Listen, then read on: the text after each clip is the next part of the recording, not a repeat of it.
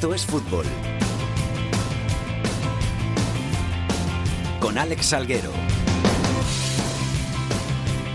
Hola, ¿qué tal? Muy buenas tardes a todos y bienvenidos una semana más a Esto es Fútbol, el rinconcito en cope.es para todo el fútbol de segunda, el fútbol de segunda B, el fútbol de tercera y el mejor fútbol femenino. Ya estamos por aquí una semana más para traer toda esa actualidad de fútbol que no tiene tanta cabida en los medios, pero que sigue siendo muy muy importante y una semana más nos acompaña el gran Luis Basteiro. ¿Qué tal Luis? ¿Qué tal Alex? Muy bien. Te has vuelto habitual, ¿eh? Sí, sí, sí. Yo encantado de estar por aquí de forma habitual. No, no, ya, te he fichado. el gran fichaje de invierno ha sido tú. El mercado de invierno se ha cerrado ya en estos fútbol. Yo no aguanto hasta finales de enero. Yo ya te he fichado, ya no te puedes ir hasta junio por lo menos. Perfecto. Pues yo encantado.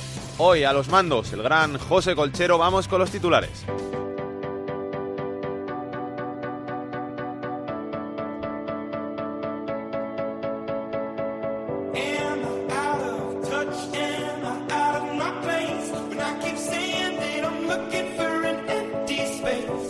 Granada lidera la segunda división con 43 puntos, uno de ventaja sobre el Málaga, que es segundo. Ocupan posiciones de playoff el Deportivo, el Albacete, el Osasuna y el Alcorcón.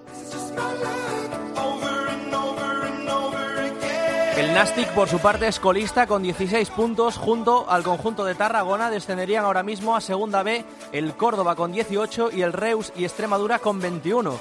La salvación la marcan con 23 puntos tres equipos, Rayo Majada Onda, Zaragoza y Lugo. El Fuenlabrada lidera el grupo 1 de la segunda división B. En el grupo 2 el primer clasificado es el Racing de Santander. En el grupo 3 manda el Villarreal B y en el 4 el Cartagena.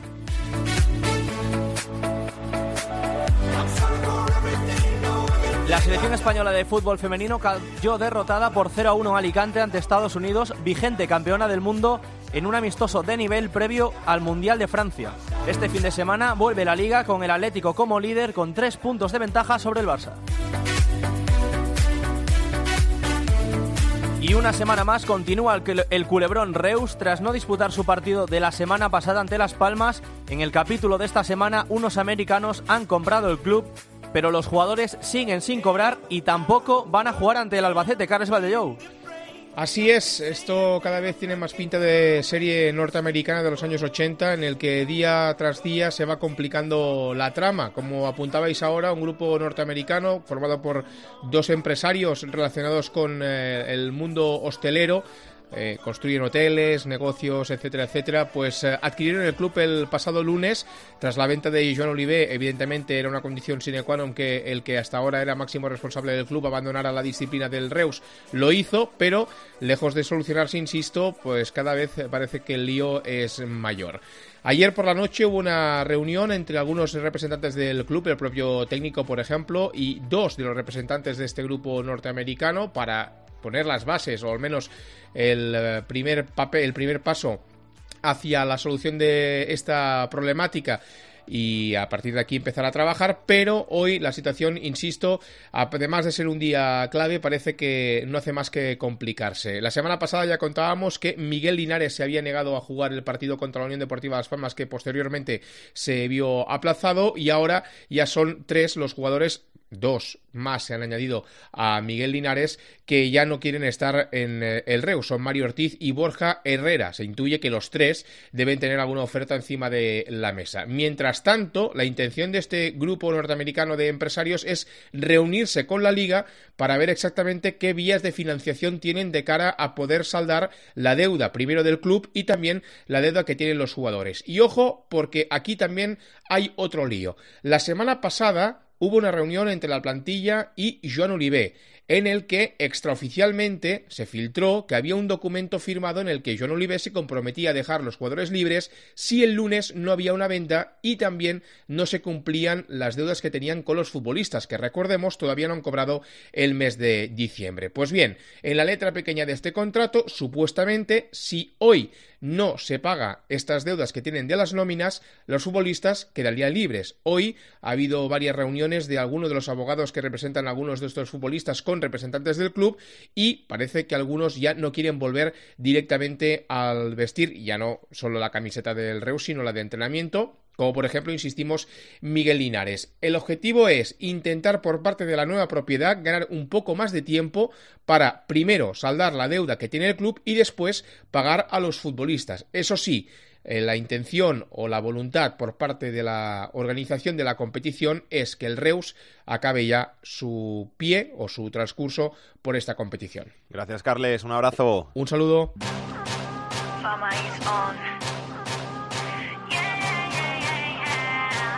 Esto es fútbol con Alex Salguero. Dentro de mi cuerpo está ya, no puedo soltarlo, yo quiero más. Moja en sudor y ya veo que viene. Mm, fuerte, que le pique, reviente, se siente. Ya llego pa' que se mueva mi gente. Que te queme con el beat, sigue pam. Vamos a hablar un poquito de la segunda división de la Liga 1-2-3. Arrancó la segunda vuelta y arrancó con partidazo entre el Deportivo y el Albacete. Acabó llevándose los tres puntos el Deportivo. 2-0 se impuso en Riazor al Albacete, así que el Albacete cayó de esos puestos de ascenso que ahora ocupa el Málaga, que ganó con polémica por 2 a 1 al Lugo. Líder sigue el Granada, que se impuso en su primer partido de esta segunda vuelta, celebrado el lunes al Elche por 2 a 1 le acompañan en posiciones de playoff al Deportivo y al Albacete, el Osasuna y el Alcorcón por abajo. Colista el Nastic, Córdoba, Reus y Extremadura en posiciones de descenso a segunda B junto al Nastic.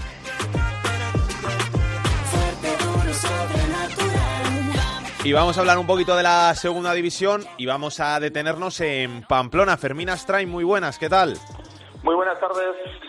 El Osasuna, que sumó un nuevo triunfo, triunfo esta vez por 2-0 ante el Mallorca en un duelo por los playoffs y que aprovecha los pinchazos de los de arriba y que sigue en racha después de cuatro victorias en los últimos cinco partidos para acercarse a esa zona alta de, la tabla. Osasuna ahora mismo el equipo más en forma de la segunda división. Una victoria, como bien dices, además histórica, porque suma siete triunfos consecutivos en casa, Osasuna, y 11 partidos, los 11 de la primera vuelta, en su estadio sin perder. La verdad es que la imagen de Osasuna en el Sadar está siendo francamente buena, ha vuelto a reenganchar a la afición, algo que el año pasado pues costó mucho aquí en, Pamplona. Sin embargo, lo cierto es que fuera de casa los resultados no terminan de, llegar. Eh, la prueba es que, pues fíjate, de, de los puntos que tiene Osasuna solo ha sumado, solo ha cosechado nueve fuera de casa, dos, dos triunfos frente al Extremadura y Reus, que estaban en puestos de descenso cuando se consiguieron esas victorias, y tres empates. Así que bueno, eh, en casa Osasuna muy bien, eh, sobresaliente, pero fuera todavía tiene que mejorar la prueba de ello, el 4-1 que se trajo de la última salida ya en, en Las Palmas. ¿Va a fichar el conjunto navarro en este mercado de invierno? Bueno, pues está, Osasuna está pendiente de la salida, de la posible salida de Rodríguez, un delantero que vino aquí con la vitola de goleador, que el año pasado no terminó de, de cuajar y que este año está teniendo muy pocas oportunidades. Tiene a Chisco por delante, a Brandon e incluso a Juan Villar, que se trajo para jugar en banda y que ahora mismo está jugando arriba. Eh, si sale David Rodríguez, que parece tener novias, pero el futbolista no está bueno convencido de, acertar alguna de ellas, pues eh, si sale, repito, pues eh, sí se habla, se habla de, de alguna cesión de, de, pues, de- a un jugador del Real Madrid, incluso alguno del Eibar, eh, se barajan opciones, pero pero yo creo que todo pasa por la salida de David Rodríguez. Y no está y no es sencilla ¿eh? la salida de Rodríguez, porque tiene una ficha importante y, y el jugador pues pues quiere demostrar aquí en, en Pamplona todo lo que le está costando demostrar. Y luego, nueva multa al club por esto de, de las pancartas, que ya van unas cuantas. No sé cuánto dinero va a acabar gastándose Osasuna en esto. Pues como tú, llevamos ya unas cuantas, ¿eh? Y mecheros y, y temas eh, que comprometen mucho al, club. Lo que pasa es que no sé eh, si realmente nos damos cuenta de la gravedad que puede alcanzar eh, todo ello. Eh, creo que no se ha atajado del todo esa situación en, en Pamplona. Creo que ahí la directiva tiene eh, bueno, pues, pues trabajo por, por recorrer, por hacer en ese sentido. Eh, temas de pancartas, insisto, de, de la última vez fue un mechero. Eh, hay que, ahí queda muchísimo trabajo, creo, por, por recorrer. Gracias, Fermín. Un abrazo. Un abrazo, adiós. Este fin de semana se cumplían 20 años de la inauguración de Los Pajaritos y se vivió un partido muy emotivo en Soria con homenaje al principio para la plantilla del 1999, que fue cuando se inauguró el estadio de, los Pajaritos y que acabó con, con fiesta para el Numancia. Alfonso Blasco, ¿qué tal? Muy buenas. ¿Qué tal, Alex? ¿Cómo estamos? Muy buenas. ¿Disfrutó la gente de Soria? Sí, disfrutó la gente de Soria a pesar del frío, que hizo mucho. De hecho, estuvo todo el partido nevando. Empezó a, nevar cuando empezó el partido justo y cuando acabó todavía seguía nevando. De hecho, acabó hasta con el campo completamente blanco. Así que, y por el homenaje, pues muy bien, la verdad. Estuvieron 19 jugadores de aquella plantilla y, estupendo. Ellos se lo pasaron fenomenal. La gente también, un gusto verlos. Hubo también una representación de la Asociación Tierra Quemantes que, no, pues les recibieron a todos los jugadores con un pasillo, 11 numantinos y 11 romanos. Fue una jornada de fiesta en conmemoración y la gente encantada, ¿eh? porque luego todo el mundo además felicitó al club por redes sociales y demás por todo lo que se había hecho. Así que muy bien. O sea que victoria que era lo importante porque tocaba ganar el Numancia que estaba metido abajo y es que si, si no hubiera ganado se hubiera metido en un problema. Encima eso, encima se ganó, como bien dices, por tres goles a dos, que falta hacía y mucha, y si no, pues se hubiesen metido en un problema. Empezaron muy bien el partido, empezó 3-0 en Numancia, los tres goles en la primera parte, luego metió enseguida el, el Córdoba el primero, prácticamente nada más salir, y, luego metieron el segundo también al poquito tiempo. O sea que volvieron un poco esos fantasmas de los goles a última hora, de los empates, incluso de las derrotas en los últimos minutos, pero bueno, al final fueron tres puntos que alejan un poco al equipo del descenso, porque estaba a dos. Gracias, Alfonso. Un abrazo. Un abrazo, Alex. Carlos Llamas, Oviedo, ¿qué tal? Muy buenas. Hola, ¿qué tal? Muy buenas. Te digo Oviedo porque te voy a preguntar hoy del Oviedo. No sé si estás en Oviedo, en Gijón, pero yo, te digo estoy en los dos sitios. Hoy en Oviedo, pero yo donde, donde sea me puedes pillar. ¿Qué pasó el otro día con la Ciudad Deportiva? Bueno, pues eh, el temporal, ¿no? Que, estáis eh, siguiendo en, la antena de COPE, lo que están contando los compañeros de, informativos, eh, con noticias realmente trágicas en Asturias y en lo que tiene que ver en lo deportivo, aunque no sea lo más importante, pues sí que ha tenido trascendencia en la semana del Real Oviedo. La ciudad deportiva del conjunto azul era un río el miércoles, bueno, pues se desbordó el río Nora que pasa al lado de esa zona del Requesón, de la ciudad deportiva del Oviedo, todos los campos inundados y el Oviedo que ha tenido que cambiar el lugar de, entrenamiento, que se ha ido a un campo, a las instalaciones eh, Tensi de césped artificial y que ahí ha completado los entrenamientos del final de la semana, tanto del miércoles como del jueves. Eh, por suerte es una semana muy intensa, muy corta para, para el equipo de Anquela, porque el partido es el viernes en Zaragoza, pero bueno, pues eh, problemas y sobre todo ahora, eh, cuando ese agua se retire, cuando, cuando baje, podemos decir, el, el caudal del río, a, ver cómo están los campos, ¿no? Que es lo que realmente preocupa, cómo pueden quedar esos campos y cuándo el Real Oviedo va a poder regresar a su ciudad deportiva para completar los entrenamientos. El Oviedo que vive el mejor momento de la temporada ahora mismo, ¿no? Sí, sin duda, es el mejor equipo desde que empezó el año, ha conseguido tres victorias de forma consecutiva, en claro contraste con cómo acabó el pasado año 2018. En diciembre todo eran dudas, situación complicada para el equipo, situación compleja para su entrenador, para Anquela, y sin embargo ahora pues eh, ha firmado esos eh, nueve puntos de nueve posibles y sobre todo el partido del domingo en el campo de, la Extremadura dejando una imagen eh, muy buena. Así que ahora mismo el Oviedo está en un gran momento pese a que, por ejemplo, tiene todavía eh, la baja de, su mejor jugador, de Saúl Berjón, y el equipo ha pasado, fíjate, del pasado 7 de enero, de estar a 10 puntos del playoff, ahora mismo, apenas dos semanitas después, a verse solamente a dos del sexto clasificado. Una mejoría evidente que va a intentar eh, confirmar en el partido del viernes a Romareda. Gracias, Carlos. Un abrazo. Un abrazo, compañeros.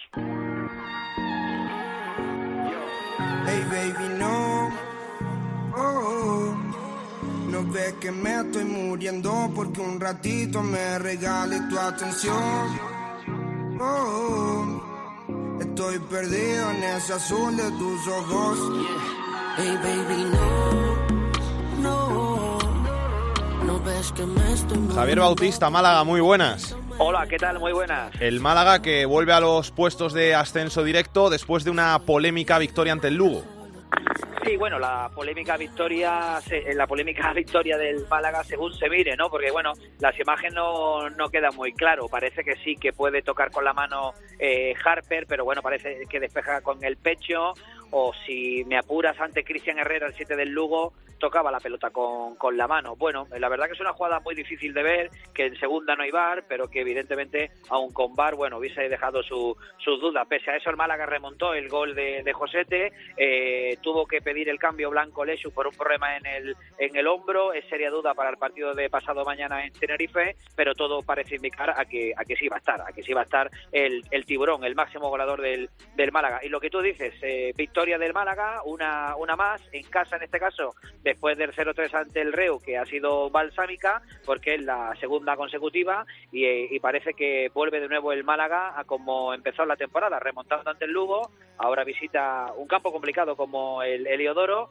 con novedades importantes, porque mira, te cuento que Ontivero va a poder estar, que Mula va a poder estar y que parece que Muñiz eh, se ha encaprichado con el canterano Keidi Baré, un jugador albanés cedido por el Atlético de Madrid, debutó desde el inicio el otro día en Zaragoza y lo va poniendo junto a Envialle para adelantar posición a, Adrián, que ya en el Eibar hizo goles entrando desde atrás. Ese es el nuevo Málaga, que por cierto en ese mercado de enero pues está tirando la caña a diversos jugadores como Iván Alejo del Getafe, Eric Morán, que parece que lo tiene hecho ya con el Málaga, eh, dejará el AEK de Atenas, y el otro es más complicado, Darwin Machís, porque ya tiene muchos hombres de banda el, el Málaga. Y como te digo, con paso firme, caminando para intentar ser uno de los equipos que esté el año que viene en primera. Eh, ¿El ucraniano este nuevo Selesniov ese debuta ya este fin de semana? Es posible que pueda, que pueda jugar, no debutar, porque yo creo que Harper seguro va a estar fijo. Si Blanco Lechu lo convoca, va a jugar, así que por lo tanto, eh, Selenó que evidenció una falta todavía de acople, eh, estará, pero no, no va a ser ni mucho menos eh, titular. Hablará Muñiz en la previa, lo llevará convocado, pero yo no creo que vaya a salir desde el inicio. Harper seguro, por detrás Blanco, y si no está Blanco Leshuk, porque el hombro no, no se haya recuperado del todo al 100%, pues tiene muchos hombres la variante en la media punta, pero Seles, no, yo te digo que a día de hoy no está para jugar de, de titular por, a, por ahora, es el único por ahora fichaje invernal del Málaga. Gracias, Bautista. Un abrazo. Un abrazo, un saludo. Álvaro Lorenzo, Lugo, muy buenas. Muy buenas tardes, ¿qué tal? Un poquito más enfadada la gente de, del Lugo, ¿no? Después del partido en Málaga, hay mucho cabreo por allí. Sí, bueno, bastantes molestos. Ahora ya se ha pasado un poco con el paso de los días, pero eh, molestos por cómo fue esa derrota en Málaga, porque eh, en la segunda parte fue expulsado José por roja directa, es verdad que era el último hombre, ocasión manifiesta de gol, así lo entendió el árbitro, una entrada por atrás, y bueno, creen que fue riguroso, pero lo aceptan. Lo que no aceptan es que en la última jugada, eh, en un córner, rematara a Cristian Herrera y Jack Harper con la mano eh, evitara el, el penalti de expulsión segura y luego podía ser el empate Lugo en esa última jugada, con lo cual hay malestar. Hubo tweets de los jugadores y del entrenador quejándose de esa actuación porque se viene a sumar a otras polémicas arbitrales. Ya recordemos que el Lugo eh, ya se quedó con 10 en Almería, acabó con 9 también con mucha polémica en Riazor. Se quejan también de un penalti de lazo aquí en el Ancho Carro, un penalti a lazo, perdón, en el Ancho Carro que no, que no fue pitado. Es decir, se les ha acumulado varias decisiones que creen que no, que no les están beneficiando y el club se ha quejado, sobre todo su director deportivo Emilio Viqueira, y esperan que cambie un poco eh, el criterio arbitral con el Club Deportivo Lugo. Creen que no se les respeta igual porque al final es un equipo con menos nombre en la categoría que, que otros históricos. Pero bueno, ya piensan en el partido del sábado porque es una final, ¿eh? por la zona baja, dos equipos empatados a puntos, Lugo y Rayo Majadahonda, dos puntos por encima del descenso, es de esos partidos que pueden valer más de tres puntos. Sí, porque el equipo no gana, lleva más de mes y medio sin, sin ganar y ya está el descenso a dos puntos. Sí, es, es verdad que el equipo ha mejorado con Monteagudo y, y, y, no gana, pero consigue empatar casi todos los partidos. Es decir, perdió el otro día en Málaga, pero llevaba eh, prácticamente cuatro o cinco empates consecutivos, cerca de ganar en muchos de ellos, eh, aguantando con diez en otros y, y salvando un punto, pero la victoria no llega. Y como dices, en esta categoría, si no ganas, eh, al final los empates sirven de poco, no te sirven para salir de esa zona baja y hace que en la segunda vuelta ya empieces a, a, preocuparte, ¿no? Porque el equipo no acaba de salir de esos puestos, está a dos puntos del descenso, es verdad que nunca se ha metido todavía en descenso esta temporada, pero vienen partidos importantes, Rayo Majadahonda, Elche, Numancia, que como no ganes, eh, ya tienes que asumir que vas a estar hasta final de temporada eh, metido en el, en el lío por no bajar. Gracias Álvaro, un abrazo. Un abrazo. Tony Cruz, Córdoba, ¿qué tal? Muy buenas. ¿Qué tal Alex? ¿Cómo estamos? El Córdoba sigue sin ganar, sigue en posiciones de descenso, ve cómo la salvación se va alejando poco a poco y encima sigue sin poder fichar.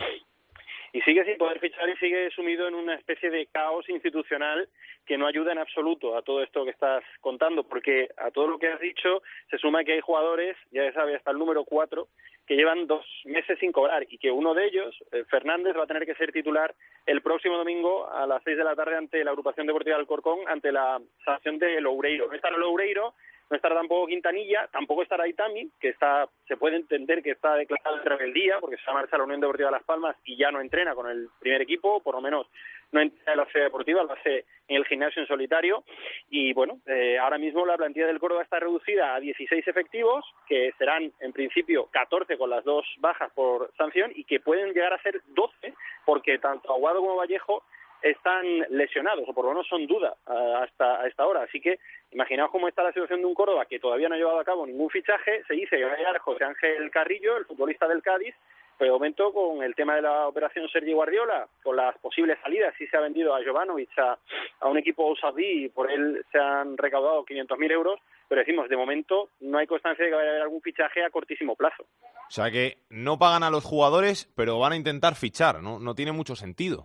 Bueno, es que en teoría eh, los cuatro jugadores eh, a los que se le deben dos mensualidades son eh, Aitami y Eric Expósito, los dos van a salir seguro, Aitami seguro se va a Las Palmas y Eric Expósito en principio saldrá rumbo a Las Palmas y de ahí se irá a algún equipo de Segunda División B.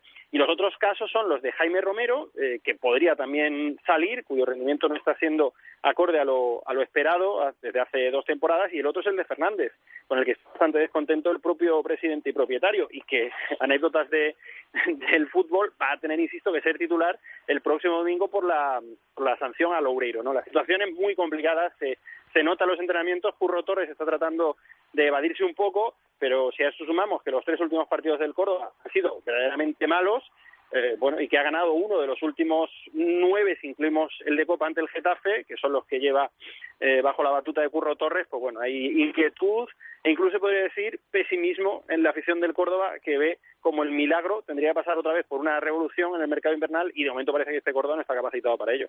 Un abrazo, Tony. Un abrazo, Alex. Y vamos a analizar un poquito la jornada de esta segunda división con el gran Millán Gómez. Millán, muy buenas. Hola Alex, ¿qué tal? Muy buenas tardes. ¿Todo bien? Muy bien, encantado de saludarte, como siempre. Te pregunto primero por ese partidazo estrella de por Albacete, ¿cómo lo viste? Bueno, pues creo que el Depor recuperó sensaciones, eh, fue netamente superior. Yo creo que no al nivel de lucidez de algunos momentos de la temporada, como en casa frente al Granada, o por ejemplo esos 11 primeros minutos contra el Numancia que fueron magníficos, impropios de segunda división, más propios que de un nivel alto de primera división.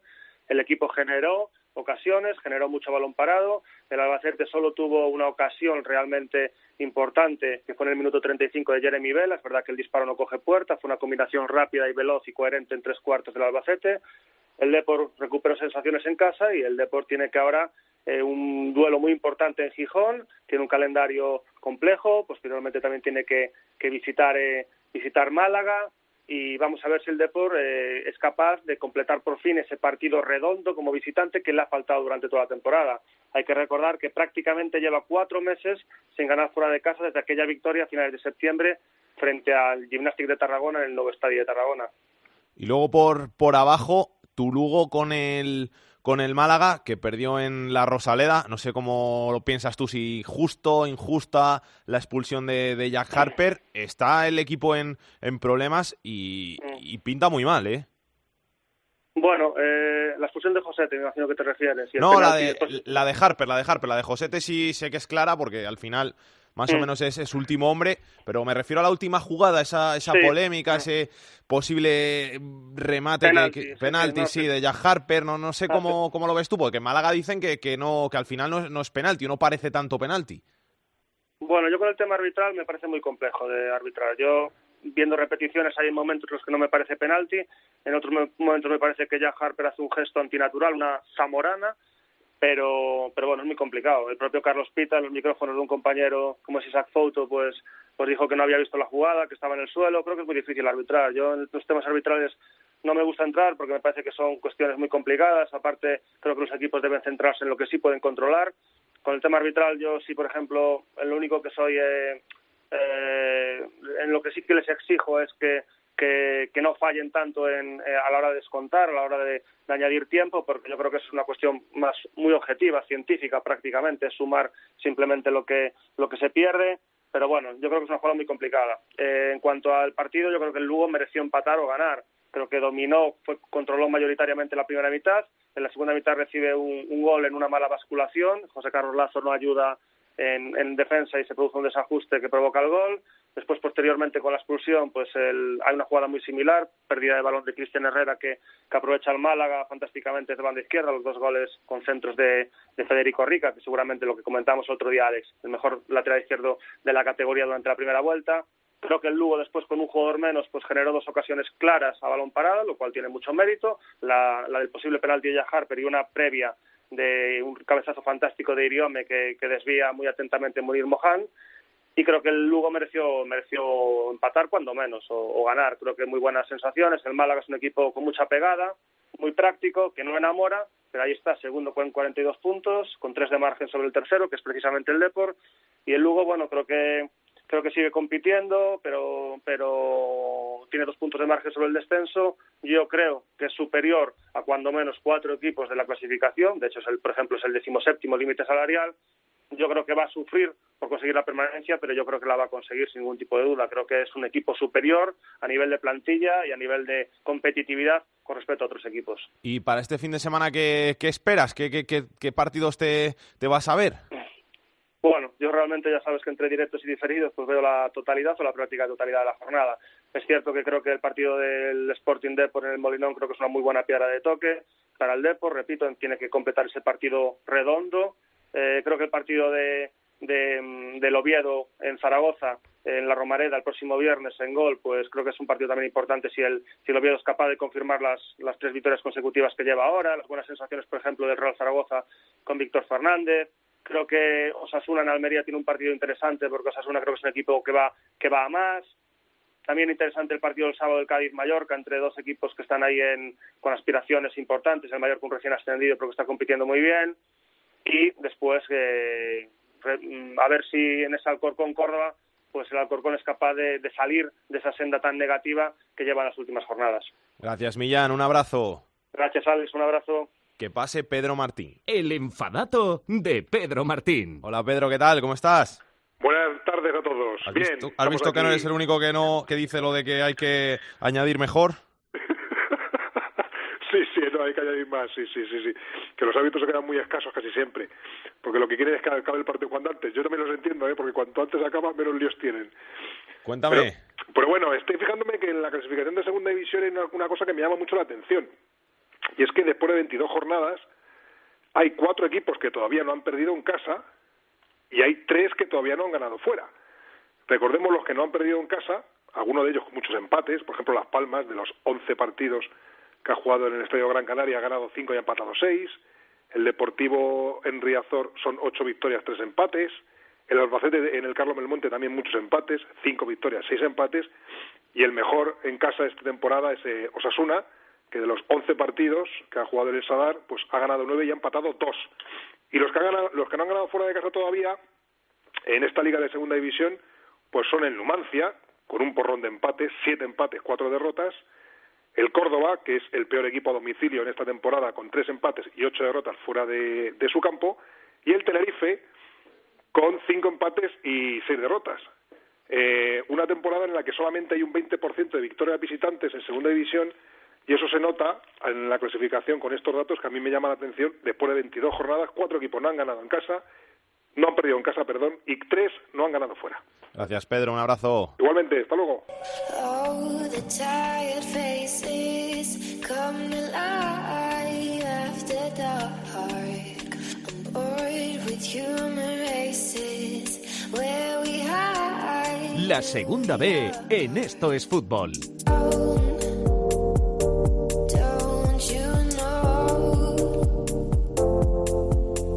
Vamos a hablar de la segunda B, vamos a hablar con el capitán de la segunda B, Rubén Bartolomé, ¿qué tal? Muy buenas, ¿cómo estás? ¿Qué tal? Buenas tardes. ¿Todo bien? Todo perfecto por aquí.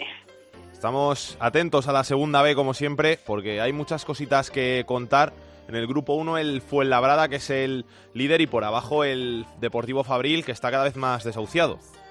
Sí, por arriba el, el Fuenlabrada que está aprovechando un momento bastante pobre del, del Castilla y un momento también eh, complicado de la Conferradina eh, para ponerse líder solitario, aunque hay, mucha igualdad por arriba, ¿no? Porque tanto el Castilla que, que lleva semana sufriendo, esta semana perdió en el derby, como la Ponferradina, que se dejó puntos eh, frente a Salmantino, pues están a, tiro de piedra ¿no? del Fuenlabrada, y el que sube es, es el de Atlético Madrid. Teníamos una jornada muy bonita por arriba, porque se enfrentaban muchísimos equipos de, la zona alta de, la tabla, ¿no? Eh, por ejemplo, eh, ese, partido entre la Cultural y el Pontevedra o, el partido de, bueno, el San Martín no está tan arriba, pero bueno, el, partido de la, del Ponferrada y la Ponferrada con ello, o el derby del Madrid y el Atlético de Madrid, ¿no? eran partidos muy bonitos por arriba y, lo que han hecho es que se siga comprimiendo la tabla, ¿no? Porque eh, sí que había hasta ahora 6-7 equipos que parecían que se, escapaban a la lucha por el playoff. A los fallos de Pontevedra de Castilla se ha unido la victoria de Unionistas y de Coruso para llegar. Entonces, ahora parece que vuelven a juntarse 8 o 9 equipos eh, en esa posibilidad de, estar arriba y, que el corte lo hace del, noveno al décimo entre el Coruso y el Guijuelo, porque el Coruso tiene ahora mismo a, ocho puntos el liderato, eh, siendo siendo noveno, así que eh, por, por arriba todo muy igualado. Y por abajo, el Fabril no tanto es que segunda, que es verdad que se está hundiendo, sino que este que a lo mejor de la racha positiva del, del Rápido de Boutas. Era colista hace no mucho, ¿no? Y, ha empezado el año como, como un tiro, ¿no? Lo acabó bastante mal, porque lo acabó creo que no, no ganaba desde el primer juego de semana de noviembre o, última de, octubre. O sea, hizo un final de año bastante complicado con dos o tres empates. Eh, ha venido 2019, ganó 4-1 Unionistas, ganó 1-0 la Cultural Deportiva Leonesa y ganó a Navalcarnero, tres, nueve puntos, tres victorias, además eh, con rivales de, arriba. Eso es lo que ha hecho que ahora parezca tan descolgado un favorito que además no está consiguiendo puntuar. Y el Rápido de Buzas, que acabó el año como colista, pues eh, todavía sigue en, en, descenso, pero ya tiene cerca a, equipos como el Navalcarnero, como el Burgos, como el Leona Darbe. Y el único que queda descolgado, como decías antes, es ese filial del Deportivo de La Coruña, que sí que le está costando y que además eh, ese tirón del Rápido de Buzas le hace parecer todavía más descolgado. Grupo 2, el Racing de Santander, que ganó al Mirandés en ese duelo directo y le mete ya siete puntitos. Así que tiene muy encaminada esta segunda parte de la temporada. Sí, se enfrentaban eh, los que los caras son los cuatro primeros clasificados, eh, se enfrentaban entre ellos, ¿no? Era también una jornada eh, para dirimir un poco también eh, los puestos de, de playoff. El partido principal era ese que decías, del Racing Santander eh, con el Mirandés, y acabó ganando el Racing 3-2 en, el descuento del gol. O sea que estuvo muy, muy igualado durante todo el partido. Es más, con, con alternativas. Empezó ganando el equipo cántabro, le dio la vuelta al partido el, Mirandés, consiguió el empate del Racing y al final se llevó los, los tres puntos. Abre mucha brecha, ya no solo porque cayera el, Mirandés en ese, en ese partido entre ellos, sino porque el Baracaldo también cayó no 0-1 eh, frente a la Unión Deportiva Logroñés, que ahora es cuarto, que llega a estos puntos de playoff. Llevamos semanas diciendo lo que, que venía, cuidado, que, que, acababa llegando y bueno, aprovechado pues pinchados como el del Oviedo B para, para colarse. Eh, no sé si decirte que si a principio de temporada me preguntan por los cuatro más fuertes, no sé si te hubiera dicho esos cuatro, la verdad, porque podía haber metido quizá al final de Athletic o algún equipo más, pero sí que si, si decimos cinco o seis nombres al inicio, están los cuatro que están en playoff. Les ha costado llegar, están ahora, eh, hay diferencia porque hay 10 puntos entre el Racing y, la Unión Deportiva Logroñés. Hay todavía muchos equipos que pueden meterse, pero bueno, podemos vivir un, final muy bonito entre estos eh, cuatro equipos. Y luego la zona, la zona baja de la tabla, eh, en un pañuelo y muy parecida a la que tuvimos el, el año pasado, ¿no? Que había cinco o seis equipos muy igualados que se empezaban a descolgar, bueno, pues parece que está pasando eso también, ¿no? Del colista al equipo que jugaría ahora el play-out, hay solo tres puntos entre el Guernica y, el, la Central de Cultural Priva Durango, o sea que cualquiera puede adelantarse en cualquier momento, hay tres, cinco equipos en tres puntos, podemos meter ahí al Tudelano, que tiene dos puntitos más, y luego se corta, ¿no? Bonizarra, Arenas y Real Unión con 24. Parece que se descuelgan seis equipos. Eh, si no espabilan, eh, pasará como el año pasado. Uno se salvará, uno jugará el play-out y cuatro se irán a tercera división. Y luego en el grupo 3, el Hércules, que la semana pasada decíamos que muy regular y que iba para abajo, pincharon los cinco primeros y vuelve a engancharse. Sí, parece que hay mal de alturas en el grupo tercero, ¿no? Que no, le cuesta a todo el mundo eh, puntuar, ¿no? Y hablábamos de, de, un Hércules que le estaba costando muchísimo, muchísimo, muchísimas últimas semanas, que ya no solo estuviera dejado el liderato, sino que encima se iba fuera de los eh, de los puestos de playoff y bueno esta semana en la que los de arriba a los de arriba les ha costado mucho puntuar bueno pues sirve para que el Hércules ganando en un partido directo al, al Villarreal B se, enganche el Villarreal B que sigue líder le recuerda tres puntos sí que sin estar en puestos de playoff eh, el Hércules pero sí que hace que todo es igual ¿no? que esa renta que tenía el, el Villarreal B ya no sea tan grande ni con el Lleida ni con el Cornellá ni con el Atlético Baleares y tampoco como decimos con el Hércules o con el Barça B que también llegan por ahí. También le van a dar mucha emoción esa zona esa zona alta de, de la tabla hay que hablar también aquí de, de Legea, ¿no? que ganó que ganó al Barça B precisamente, porque la verdad que está hablando mucho de, este equipo, además con muchísimos jugadores de la zona ¿no? y, con uno de los presupuestos, no me sé el dato exacto, pero creo que era uno de los presupuestos más bajos de segunda B, y bueno, que está de momento manteniendo el, orden en décima posición, más cerca casi de arriba que de abajo. Y, y esta semana, pues, quizás más mediáticamente porque se trataba del final del Barça, eh, ha dado un- ese, ese salto, pero bueno, de momento haciendo una, una, una gran liga y escapando un poco de esas posiciones de abajo que siguen eh, ocupando los equipos que hablamos las últimas semanas. A excepción de un Alcoyano que parece que acaba saliendo junto con el Peralada, ¿no? Que sí que decíamos que el Peralada lleva muy buenas semanas y que iba escapando ahí, aunque esta semana no, no sumó. Bueno, pues el Alcoyano con su punto ante Atlético Baleares también consigue salir un poquito de ahí abajo, pero vamos, igualdad máxima también en la zona baja de la tabla del grupo tercero. Y en el grupo cuarto, Cartagena como un tiro, líder en solitario y por abajo también se está quedando descolgado el Atlético malagueño. Sí, Cartagena y UCAM, que no tuvieron mm, dificultades ninguna ¿no? para, para acabar sumando los, los tres puntos esta semana. ¿no? El Cartagena se fue, se fue al descanso y, y al principio de la segunda parte acabó eh, metiéndole cuatro goles al, al Don Benito, uno de los equipos que están puestos de, de descenso. Y UCAM Murcia, que sigue a, a a su estela a un punto, en esta ocasión fue ganando al, al Badajoz, ¿no? que sí que está un poco más arriba. Pero bueno, o sea, al final al Badajoz no, al, al Recreativo Granada, equivocado. El Badajoz fue, era, el Recreativo de Huelva, que tenía que apuntar abajo.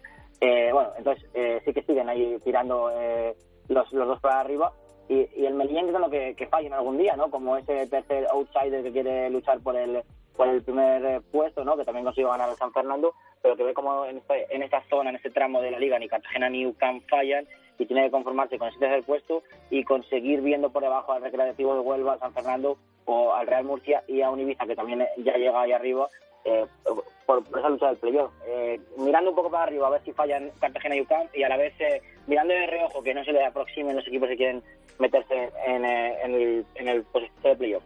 Y abajo los de las últimas semanas, ¿no? Eh, pues el, el Club Atlético Malagueño que estuvo a punto de, de volver a sumar, que parece que, que poco a poco va sumando, pero cayó de penalti frente, frente al Ibiza y que sigue como, como colista, y el Almería B, que también hablábamos en las últimas semanas, que estaba metiéndose en, en muchos problemas, ¿no? que, se, que se igualaba prácticamente con, con, el otro, con el otro filial, y que esta vez, como el que sacó un punto, pues le, amplía entre la ventaja, pero los dos con bastantes problemas, igual que en Don Benito, para, para salir, porque ya son, en el caso del Atlético Malagueño, 10 puntos, pero el Almería B y el Don Benito tienen 6-7 para salir de los puestos de descenso, y parece que son los tres que empiezan a, a descolgarse un poquito y que les va a costar eh, un poco eh, este tramo de liga si no consiguen eh, puntuar con asiduidad pueden ver que hay demasiada renta para entrar quizás en, en, esas últimas 10 jornadas, ¿no? que eran esas, esas últimas 10 jornadas que hablaba siempre Luis Aragonés, en las que se ganaba y se perdía todo. Te tengo que preguntar también por el, por el mercado, porque se está moviendo mucho, sobre todo en, en los nueves. Ha llegado Dioni a la, a la cultural leonesa, se ha ido gente como, como Dani Aquino, se está moviendo mucho.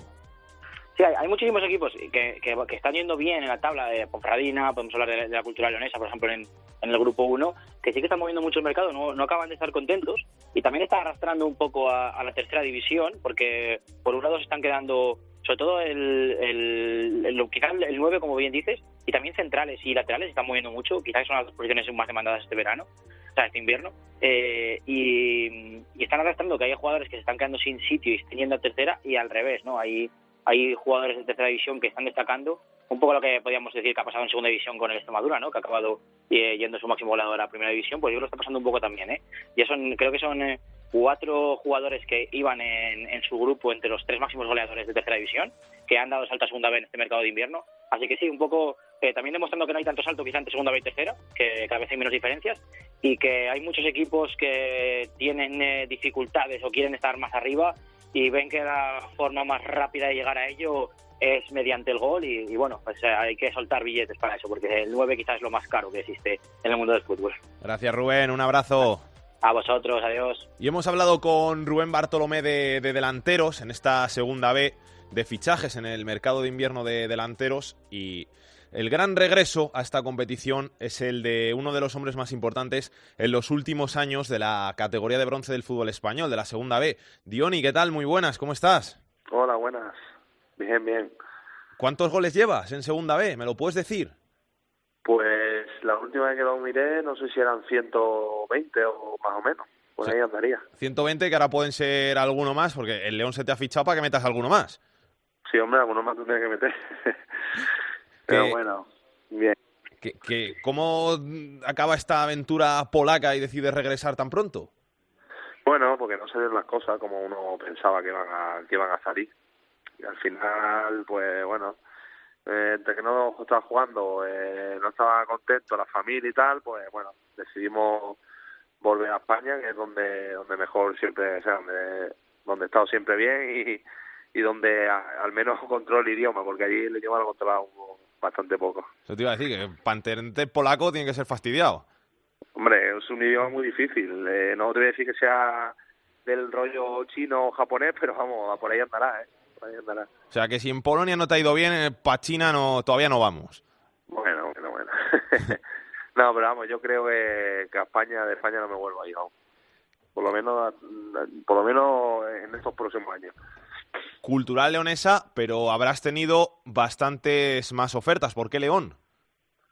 Bueno, pues por el, al final por todo, un poco, ¿no? El proyecto, la, el interés, ¿no? El interés de, este club fue bastante, eh, desde hace ya tiempo, ¿no? Porque fue desde antes de, enero. Y por todo un poco, eh, esto que es un proyecto serio, que es candidato, ¿no? A, a subir y, y por eso más o menos me, me decanté. Candidato a subir y que el objetivo es, es subir. Estáis ahí a, tres puntitos del, del primer puesto, que es el que es el que tiene ahora mismo el, el Fuenlabrada. ¿Hay que, ¿Hay que ir a por el primer puesto o con jugar los playoffs vale? Hombre, hay que, hay que pelear por todo, ¿no? Eh, al principio el primer objetivo será el playoff y una vez que tengamos ese objetivo, pues pelear por el primer puesto. Pero está claro que, bueno, que no hay que mirar tampoco más allá y solo mirar ahora en el partido de Las Palmas y, y conseguir los tres puntos. Te estoy mirando aquí a ver si has jugado en, en- todos los grupos de Segunda B y creo que sí, que ya has jugado a los cuatro. No, me faltan tres. Te falta el tres. El año que estuviste en el Hércules estaban en, en otro, ¿o ¿qué? No, en Ah, segunda. estaba en segunda, es verdad, estaba en segunda, sí, sí, sí, te iba a decir, estaba en segunda, sí, sí, sí. Que también debe ser una, una espinita clavada, ¿no? Que, que al final Dioni ha marcado muchos goles en, en segunda B, pero que, que no ha tenido quizá esa oportunidad de hacerlo en segunda. Sí que has, has estado años en segunda, pero, pero no te han salido bien las cosas. Sí, sí, en los años de segunda división no bien y, pronto, bueno, salí de... Porque al final, bueno, yo no... Lo que quiero jugar y no, no me vale eso de nada, estoy segunda pero no juego, estoy en en la grada del banquillo. Y al final lo que lo, lo que más disfruto es jugando y, y por eso por eso al final, bueno, puedo decidir cambiar y bajar a toda de segunda vez. Has jugado en tres grupos. ¿Cuál es el, el más difícil? ¿Cuál es el, el más complicado? ¿Qué, ¿Qué diferencias hay entre uno y otro? Pues hombre, yo siempre me ha complicado es el andaluz, el grupo cuarto, junto con murcianos y, ¿no? y extremeños y tal, y, y, eh, yo siempre he visto más complicado de todos. Y te va a tocar también jugar con, con el Fuela, que, que es el equipo del, del, del que saliste el año pasado. ¿Hay, hay ganas de, de, de medirse al Fuela, de, de, volver a jugar con tus excompañeros? Sí, hombre, será un partido bonito, ¿no? Un partido, aparte ya de, la, de, la, de la tensión que va a haber en el partido, ¿no? Porque va a ser un partido que, que seguramente no, nos jugaremos muchas cosas. Pues aparte de eso, bueno, va, va- va a ser un partido bonito para mí. ¿Qué tal las cosas por, por León, la ciudad? Bien, es una ciudad muy muy buena, eh, muy cómoda, eh, la gente muy muy bien, muy amable. La verdad que, desde que estoy aquí no, no tengo quejas nada. La verdad que todo, todo me ha ayudado mucho y, y estoy muy contento de estar aquí. El proyecto, el, el entrenador, el, el- el equipo, el- los jugadores, todo apunta a, a- a que, que- que se tiene que hacer algo grande, ¿no? Sí, bueno, que como siempre digo, que hay que ir poco a poco. Está claro que, que tenemos muchas posibilidades, ¿no? De, si hacemos las cosas bien, eh, estar arriba y, y pelear por el primer puesto y ascender, pero bueno, hay que ir poco a poco, hay que trabajar mucho todavía. Quedan muchos meses y, y hay que ir poco a poco. Te quedan 17 partidos. Uno que ya has jugado, 17 partidos. ¿Te marcas cifra de goles o, o no te gustan las apuestas? No me gusta marcarme, nunca lo he hecho y no, y no, no lo voy a hacer, ¿sabes? No me, creo que no me da suerte. Pues Diony, gracias eh, por pasarte por estos fútbol. Enhorabuena por, por la vuelta a España, por, por esa vuelta a, a León y que vayan muy bien las cosas, que salgan muy bien las cosas, ¿eh? Venga, muchas gracias. Un abrazo, hasta Un luego. Un abrazo, hasta luego.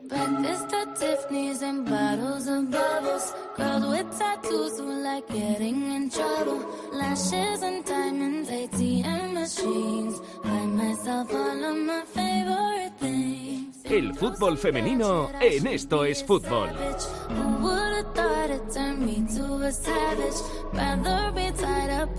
Andrea Peláez, directora de Área Chica, muy buenas, ¿qué tal? Hola, ¿qué tal, Salgue? Muy buena. ¿Todo bien? ¿Todo bien? ¿Qué tal nos fue con Estados Unidos? Bueno, pues eh, nos fue regular, porque en el resultado nos fue mal, porque perdimos por un gol a cero ante las estadounidenses. Por cierto, fue gol nuestro, fue gol de Irene Paredes en propia puerta, desafortunadamente, que intentó despejar, pero no pudo. Pero en cuanto al juego, estamos bastante contentas con la selección española, porque dimos bastante la cara. Nos recordamos que Estados Unidos es la vigente campeona del mundo y favorita para ganar el próximo Mundial de Francia, y dimos bastante la cara, tuvimos oportunidades para empatar. Lo que pasa que, bueno, hay días en los que el balón no quiere entrar en la portería y no entró, pero la verdad es que la selección dio bastante la cara y la talla ante ahora mismo la campeona del mundo y la selección que mejor juega al fútbol en el mundo. O sea que vamos preparadas para el Mundial de Francia. Sí, estamos preparadas. En área chica ya hemos comentado con eh, Borja Rodríguez, que es el experto en fútbol internacional, que no hay que echarse las manos a la cabeza. También empatamos ante Bélgica en este parón de selecciones y no hay que echarse las manos a la cabeza, queda muchísimo para Francia, aún quedan seis meses y bueno, entraba dentro de los planes perder con Estados Unidos, pero como le digo, nos tenemos que quedar con el juego, con las ocasiones, con cómo España plantó cara, sobre todo en defensa, tenemos unas jugadoras en defensa eh, magníficas y tenemos una defensa muy buena. Nos falta un poquito más de suerte de cara al gol, pero tenemos meses por delante para solucionarlos. Así que nada, contentas con la selección y este fin de semana que regresa a la liga te voy a destacar un partido porque el Atlético de Madrid, que es líder en solitario, se va a enfrentar al Málaga. Si todo va como se espera, ganará y seguirá como líder en solitario, pero vamos a ver qué es lo que pasa con ese Barça Athletic de Bilbao, porque es primero contra cuarto en la clasificación. Es un auténtico partidazo. Seguro que las bilbaínas le van a dar guerra al Barcelona y vamos a ver si sigue en la lucha o si hace un poquito más líder al Atlético de Madrid. Gracias, Andrea. Un besito. Otro para ti, Salgue. Yo te conocí en primavera. Me miraste tú de primera. De un verano eterno me enamoré. Y esa despedida en septiembre en octubre sí que se siente. La tercera división en Esto es Fútbol. Jorge Fernández nos trae como cada semana la actualidad de la tercera división. Turno ya para la tercera división. Los equipos más goleadores hasta el momento son el Peña Deportiva con 58 goles a favor, seguido de Real Jaén, Betis Deportivo, Mallorca B y Poblense que están empatados con 57. Por contra, los equipos más goleados son el River Merilla con 66 goles en contra, seguido de Alberite con 55 y de Viruesca con 52 tantos en contra.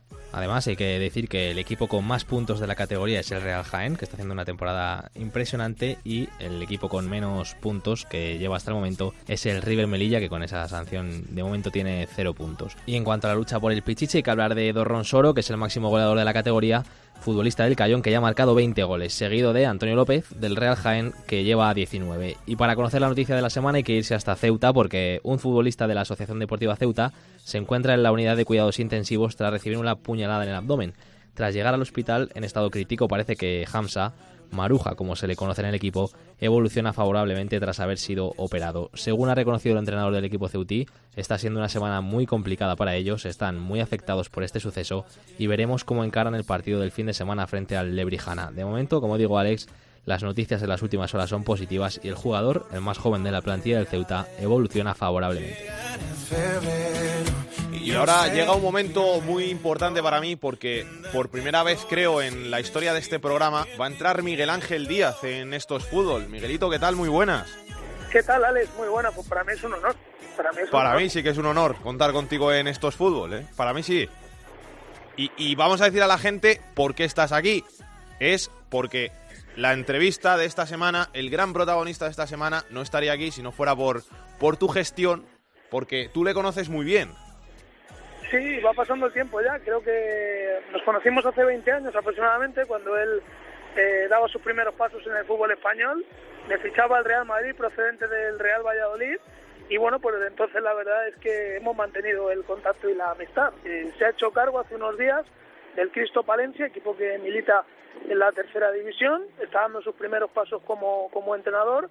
Como futbolista, pues la verdad es que recorrió muchos países estuvo en muchos equipos, aparte estuvo también en la Real Sociedad aquí en España, estuvo en Benfica, en el Milan, en el Olympiacos, estuvo jugando en Rumanía, en México, así que bueno, se llama Julio César Santos, muchos le recordarán, aquel espigado eh, central era bueno técnicamente, que como digo jugó en el Real Madrid y que hace unos días ha hecho cargo de, este equipo.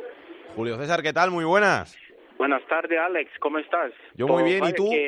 estás muy bien acompañado, ¿no?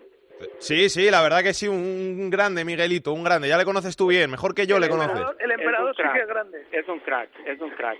¿Qué tal por Palencia? Pues mucho frío. No, ya, ya. Frío. Sí, Como en Valladolid. sí, exactamente. Pero, pero bien, muy bien. Eh, vamos, vamos ahí poco a poco haciendo el trabajo y, y buscando buenos resultados. Te voy a poner una, una pregunta comprometida, pero seguro que no Dime. sabías dónde estaba Palencia antes de esto. No, no, no digas eso. Yo he vivido tres años en Valladolid y, y, y entre Valladolid y Palencia hay muy buenos restaurantes. ¿eh? Los conoces bien, ¿no? Los conoces bien. Por lo sí, menos comer estás comiendo sí. bien. Conozco bien esta zona, conozco muy bien. ¿Cómo acabas en el Cristo Atlético? Bueno, pues eh, por un grupo de, de empresarios que, que, bueno, pues entraron aquí para, para hacer un, eh, un proyecto eh, y me agradó el proyecto y, y, bueno, pues yo digo, pues habría que empezar por algún lado y, y, y me agradó, entonces pues aquí estoy, acepté la propuesta, el desafío y, y aquí estoy. Eh, eh, en la tercera y, peleando por, por subir, porque además sabes que, que el Cristo los últimos dos años ha jugado playoff, o sea que este año eh, tiene que ser el objetivo también. Bueno, pues eh, el objetivo, lógicamente, pues es estar lo máximo arriba. Eh, hay posibilidades y hay plantilla para eso también, pero bueno, pues es eh, afinar la, las punterías, pues crear aquí pues un, un modelo de juego convincente que les guste lo- los chicos y que creamos que, que es la mejor la mejor la mejor forma de, de, de, de ganar resultados. Así que mm, aquí estoy eh, estoy contento. Eh, los chicos han respondido muy bien eh, y, y bueno pues yo creo que habrá una buena sinergia. Miguelito, pregúntale todo lo que quieras al emperador, como dices tú. Bueno, le conozco muy bien personalmente, pero me cuesta imaginármelo todavía en un banquillo, aunque sé que se ha preparado para ello, por supuesto, obteniendo todos los títulos. Eh, ¿Cuál es el sistema de juego que más te gusta, Julio? Tú que fuiste central. ¿Qué- Ah, ¿Por qué pues, sistema te decantas? Mira, mira eh, la verdad ah, ya no es tanto lo que me gusta y la, la característica de los jugadores que disponemos. Y, y aquí pues ellos vendrían jugando un, un 4-3-3 y, y bueno pues yo eh, no he querido salir mucho de, de, de este sistema y, y bueno pues estamos eh, trabajando eh, pequeñas variantes eh, para, para, para mejorar un poco más eh, dentro del campo y tener eh, más posesiones de, de, de balón y con llegadas eh, más, más frecuentes por, por, la, por las bandas.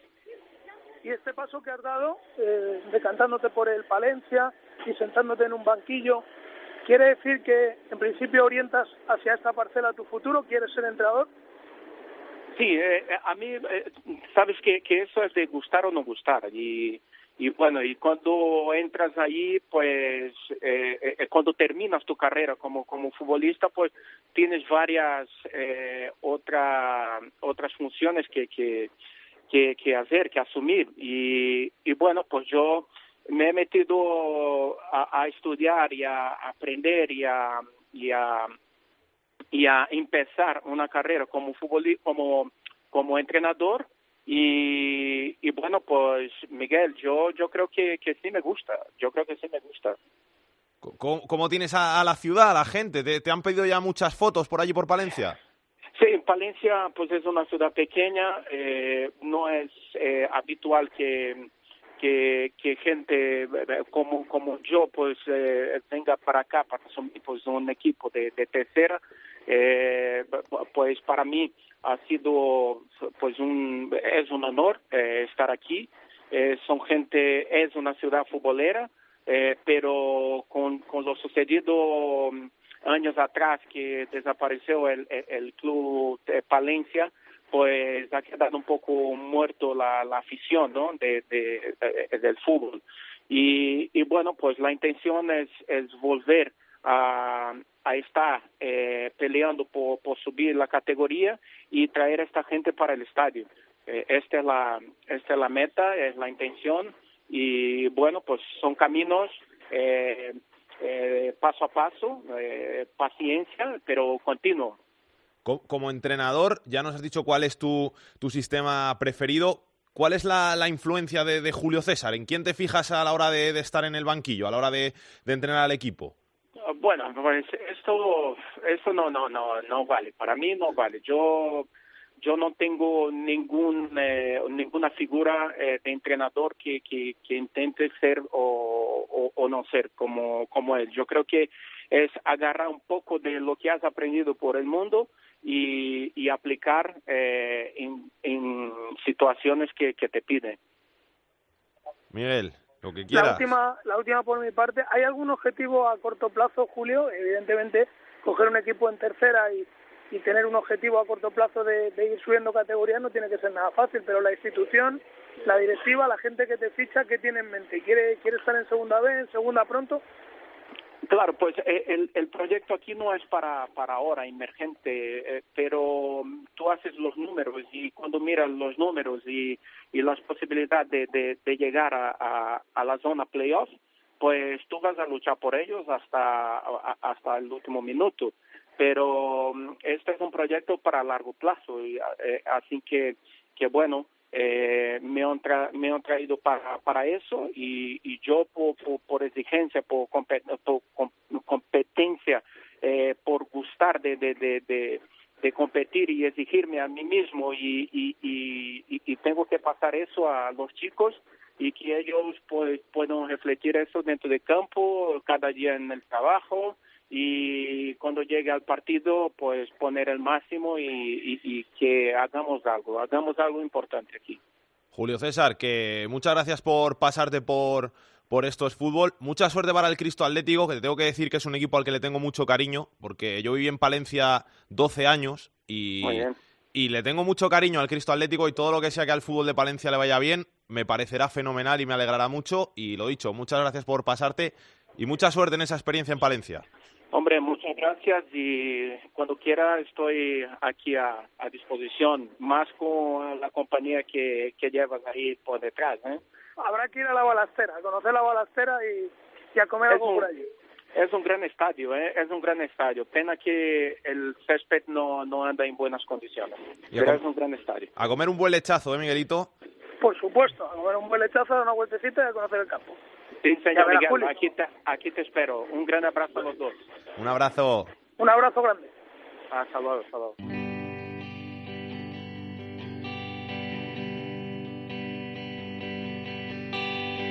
Degustando poco a poco el gran conflicto que es la vida.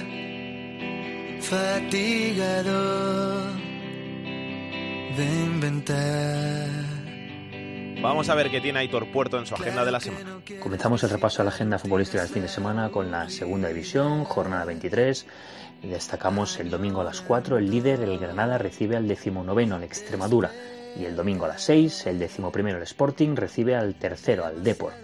La segunda división B, jornada 22 para los cuatro grupos. En el grupo 1, el segundo, el Atlético de Madrid B, recibe al octavo, al Unionistas. En el grupo 2, derbi asturiano entre el Real Oviedo B, que es sexto, y el Sporting de Gijón B, que es noveno.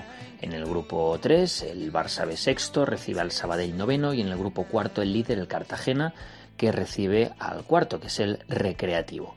En la tercera división hemos fijado la mirada en el grupo 5, jornada 25, partido entre el líder, el Hospitalet, que recibe al séptimo, al Sport Club Granollers.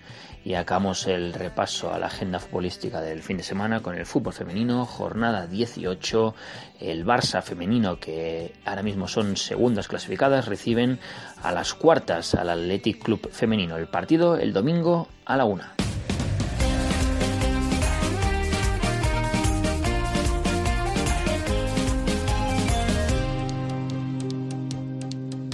Te compran porque te vendes, te vendes porque te sobras, te pierdes porque hay camino. Te digo, hay otras cosas, te sales porque te quieres, te quieres, tu mente en forma. Y esta semana, pues hemos elegido la canción que va a representar a España en ese Festival de Eurovisión. Esta La Venda que canta Miki de Operación Triunfo, que va a ser, como decimos, esa canción que represente a España en el Festival de Eurovisión, para despedir el programa de Esto es Fútbol, porque con esta venda nos vamos a ir hasta la semana que viene, donde volveremos aquí con más actualidad de segunda, de segunda B, de tercera y con el mejor fútbol femenino. Hasta entonces, que lo paséis bien, que disfrutéis, besos y abrazos para todos, chao, chao.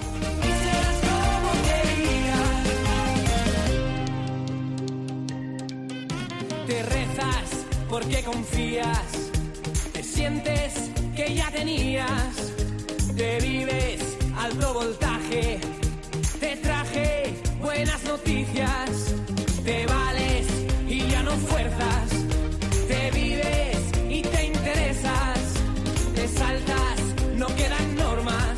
Para contactar con Esto es Fútbol puedes hacerlo a través de correo. Esto es fútbol arroba.